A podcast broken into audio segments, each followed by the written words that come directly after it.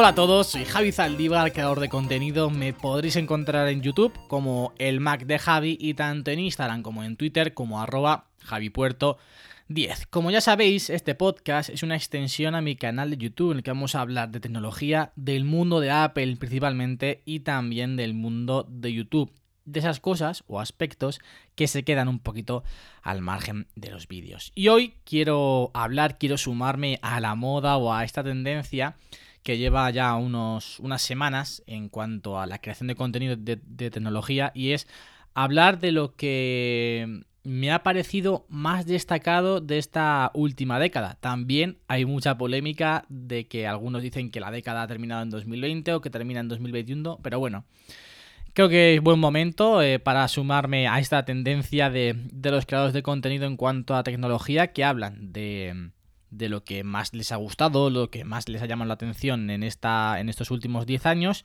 Así que yo os voy a contar qué ha sido lo que más destaco yo de estos últimos 10 años. También os tengo que decir, este va a ser, este es el último podcast de la temporada, de la primera temporada. La semana que viene ya pues llevaré a cabo todos aquellos cambios, todas aquellas novedades que os comenté en el podcast de la semana pasada. Nueva sintonía, nueva introducción, alguna que otra sección, música entre medias, bueno.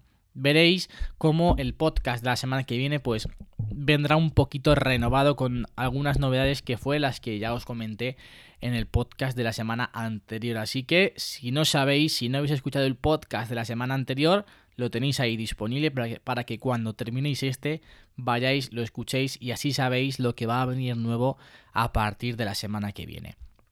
Pero bueno, vamos ya de lleno con, con lo que más destaco o lo que más me ha gustado a mí, lo que más impacto creo que ha tenido bajo mi punto de vista en estos últimos 10 años. Voy a empezar hablando del iPod. Me vais a permitir la licencia de que hable del iPod a pesar de que el iPod pues no lo podemos de, em, catalogar o no lo, no lo podemos incluir dentro de un producto de la última década, sino que ya salió, pues fue presentado en 2001, pero voy a hilar este concepto, lo que trajo el iPod en su momento, con otro, con otra cosa que más, que más destaco de esta década, ¿no?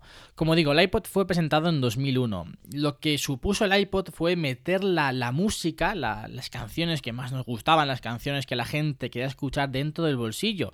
Porque si recordáis, hasta ese momento, pues teníamos reproductores, los antiguos Walkman, que eran muy, muy grandes y que, bueno, sí te permitían escuchar música, pero no podías llevarte eso en el bolsillo, no era tan portable, no era tan fácil de utilizar y de usar como lo que trajo Apple con el iPod. Y como digo, introdujo la música en el bolsillo y comenzó, dio pie a que la industria de la música pues eh, se nos ofreciera en un formato digital y también que tuviésemos que pagar por esas canciones para tenerlas en un formato digital, para poder tenerlas dentro del iPod. También evidentemente todos lo hemos hecho, pues nos hemos bajado las canciones de YouTube o de cualquier otro servidor para introducirlas y para tenerlas de forma gratuita. Pero a partir de ahí ya Apple empezó a hacer que, la gente comenzara a pagar por tener no solamente el, el, disco en físico, sino que pudiese pagar por las canciones que cada uno quisiera y que pudiese pagar para tenerlo en formato digital tenemos un concepto, al menos aquí en España, muy equivocado de lo que,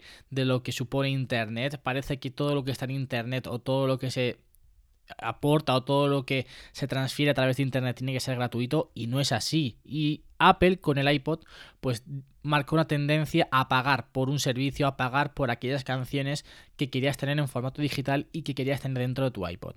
Y digo que lo iba a hilar con algo que, que yo creo que ha marcado la década y que desde luego bajo mi punto de vista es muy importante y voy a hablar de Spotify.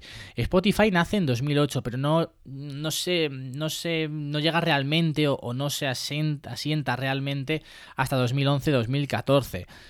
¿Qué nos proporciona Spotify? Pues una plataforma en la que se engloba de forma gratuita, porque Spotify tiene su versión gratuita, evidentemente, la mayoría de música que existe en el mundo. Es una plataforma a la que recurrimos o a la que recurría, recurríamos para escuchar música de forma gratuita y la música que, entre comillas, nosotros queríamos. Si es cierto que tiene, tiene ese, inconveniente la versión gratuita de que pues te mete mm, anuncios, te mete publicidad entre varias canciones, pero vaya, te está dando la música que tú quieres escuchar de forma gratuita y evidentemente Spotify tiene que rentabilizar ese servicio a través, primero, de la publicidad que te mete en la versión gratuita o segundo, si quieres no tener esa publicidad, pues pagas ya por tener esa versión, digamos, premium, esa versión sin publicidad en la que tú Puedes pasar todas las canciones que quieras, puedes elegir en cualquier momento qué canción escuchar. Bueno, pues una versión más premium, una versión más eh, mejorada de Spotify con esa versión premium, pero si no quieres pagar, pues tienes esa opción gratuita de poder escuchar la música que tú quieras, de poder hacer tus listas de reproducción, de poder escuchar al fin y al cabo música de forma gratuita. Y creo que ahí Spotify Ahora lo vemos como algo muy normal y algo que, evidentemente pues está al alcance de todos, pero cuando nació, cuando nació Spotify no había una plataforma, al menos que yo sepa, similar. Entonces yo creo que el hecho de acercarnos, de traernos la música a nosotros de forma gratuita o darnos la opción también de pagar para tener esos privilegios, pues creo que es súper importante y yo al menos lo destaco muchísimo. Es algo de las cosas que más destaco que quizás ahora mismo no valoramos tanto, pero que desde luego fue un antes y un después. Poder escuchar la música que quisieras en cualquier momento, desde cualquier lugar, con conexión a internet. O sea, maravilloso Spotify, maravilloso. Y también después, posteriormente, todas las plataformas, pues YouTube Music, Amazon Music, eh, Apple Podcast, Apple Podcast, Apple Music, por supuesto, que es la que yo más disfruto y la que yo utilizo a día de hoy.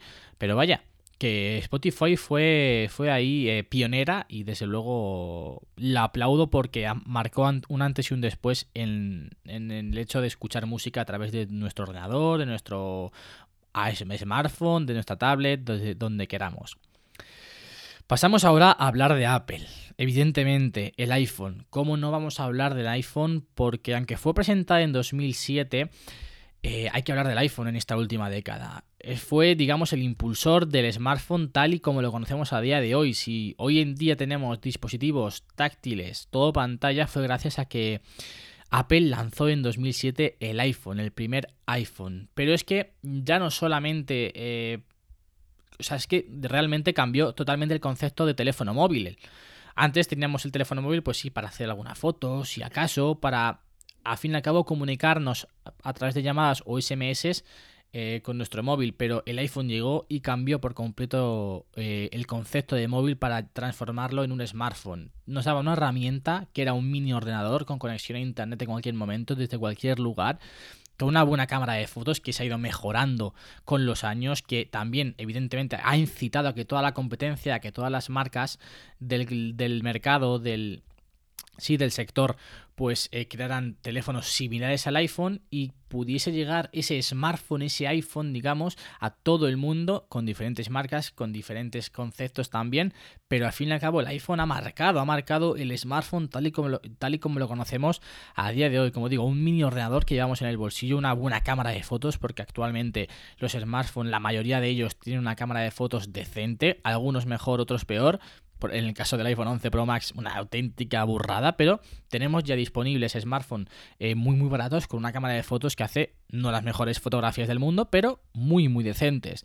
Además, también nos da un micrófono. Al fin y al cabo, nos da una herramienta. El smartphone ya no es solamente un teléfono móvil para comunicarnos, sino que es una herramienta para crear contenido también, para hacer fotos, para hacer vídeos, para hacer podcast, para crear contenido en internet de una manera u otra, a través de un blog, a través de, de lo que sea, ¿no?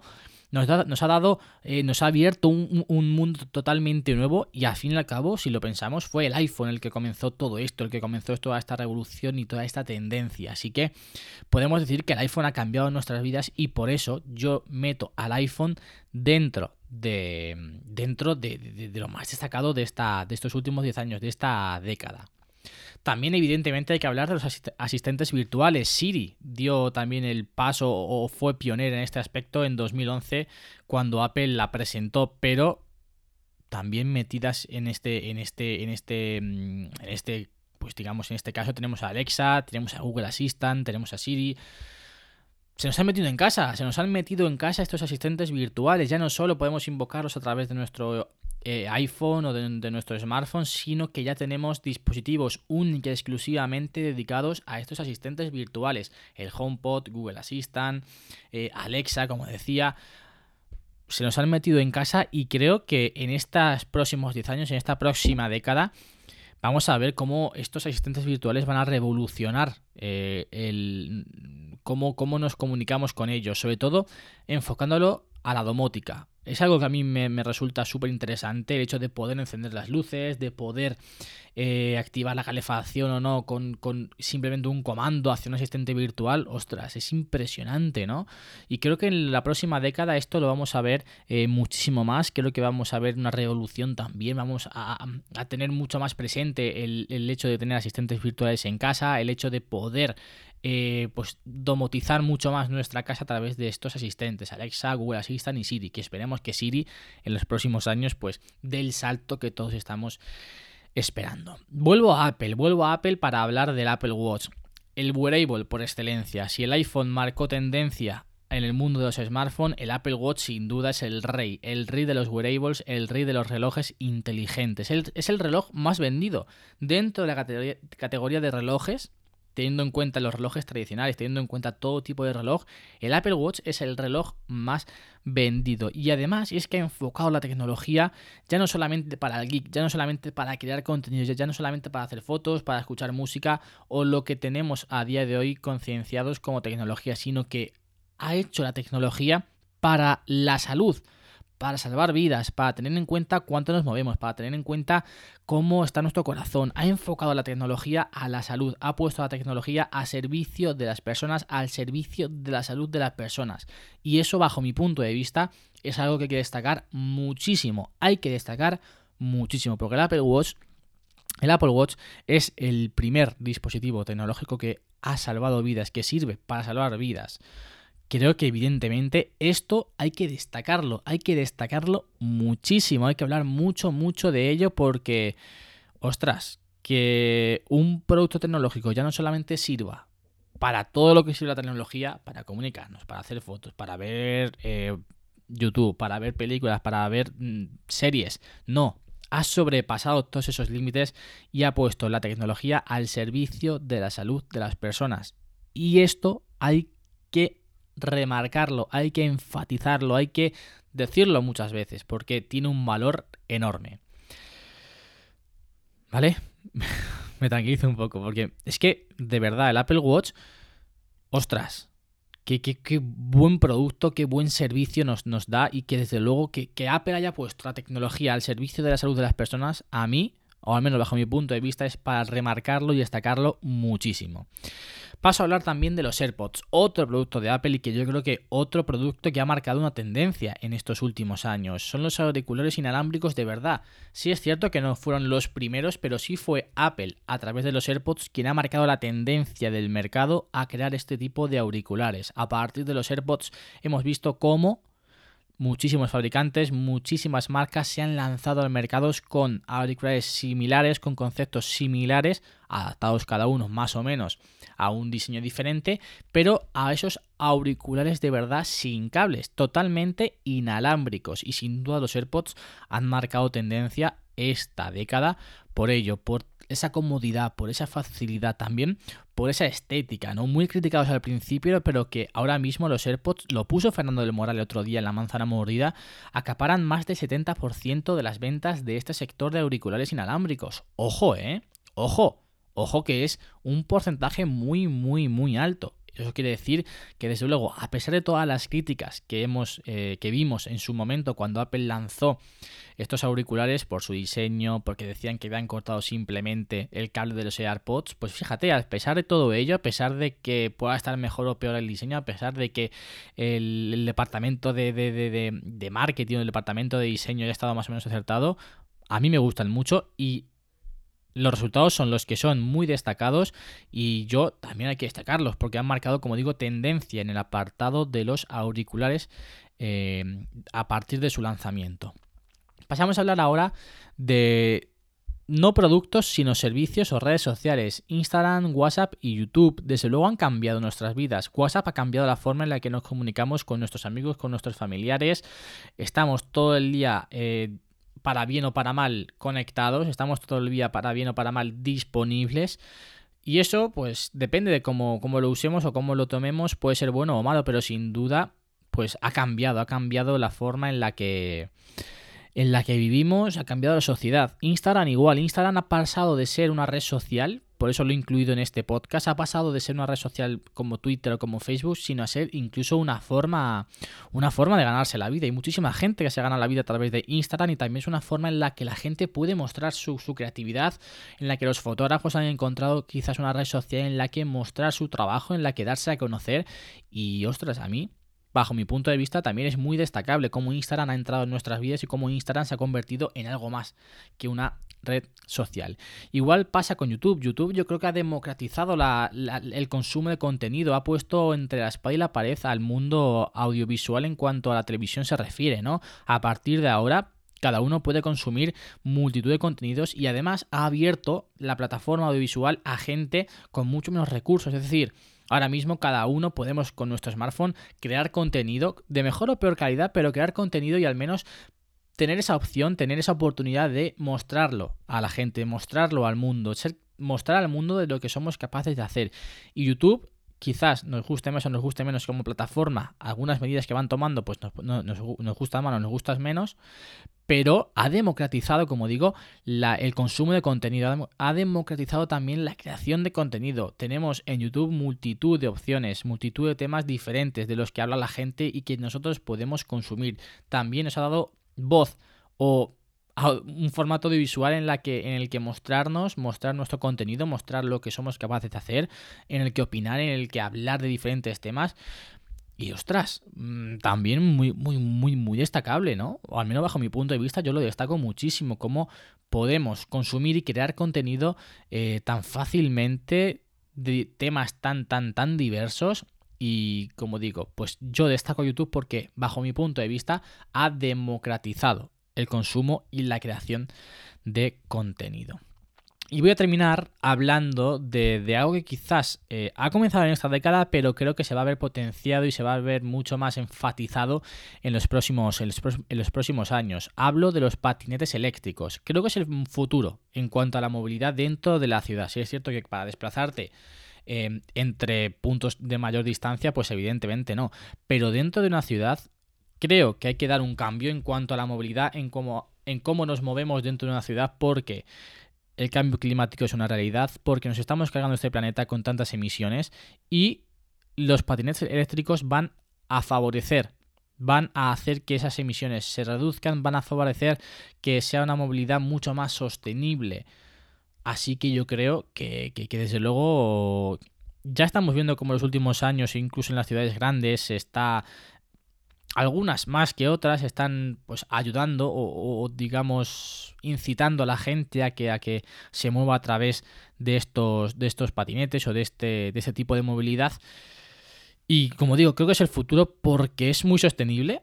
Es un, es un modo de transporte sostenible y además es barato entre comillas, ¿no? O sea, tanto si lo compras por tu cuenta un patinete eléctrico, ahora mismo pues más o menos ronda los 300, 400 euros. Hay más caros, pero porque son de mayor calidad y quizás pues mm, te aporten algo más, ¿no? Pero eh, tenemos patinetes eléctricos al alcance de todos, con un precio bastante asequible.